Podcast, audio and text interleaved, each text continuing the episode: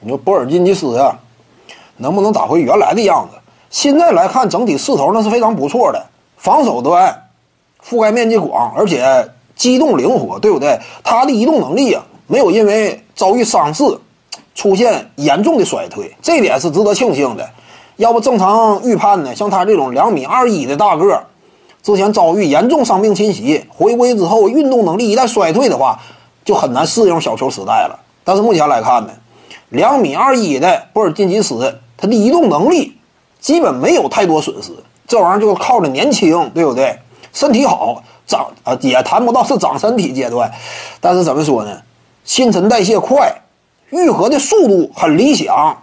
那场上呢有所作为，而且呢，他现在啊信心层面也得到了提升，差不多就是接近了没受伤之前的程度，度过了心理难关，这点很关键嘛。一般来说，遭遇重伤之后啊，这些球员场上做动作容易畏首畏尾。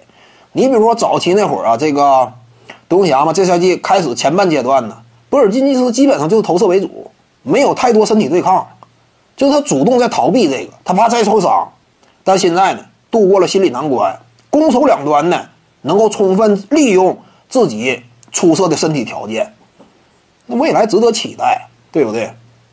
目前呢，这个独行侠呀，他需要的下一步呢，还是引进适合争冠的这种强队拼图。你比如说呀，三 D 型锋线，以及呢板凳席上再配上一个。有一定火力的超六，对不对？路易斯威廉姆斯是不是说值得考虑一下呢？我感觉呀，一旦快船，因为快船呢，目前来看他应该不会留路易斯威廉姆斯。独行侠引进路威的话，填补板凳席火力，除此之外再引进一位三 D 型锋线，差不多基础的班底立起来了。能不能争冠这个在意，对不对？但起码这个框架。就就够了，差不多。两位核心随着时间推移呢，技术层面有所成长，经验进一步堆积，有戏有戏。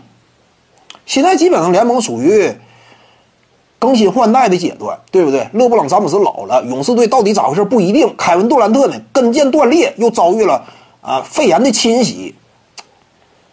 怎么说呢？更新换代的这么一个节点吧。胡子球手猛男呢，也都三十好几。年轻人的机会，独行侠呢应该抓住，对不对？三 D 型锋线以及超六再引进一个，差不多框架。各位观众要是有兴趣呢，可以搜索徐静宇微信公众号，咱们一块儿聊体育。中南体育独到见解就是语说体育，欢迎各位光临指导。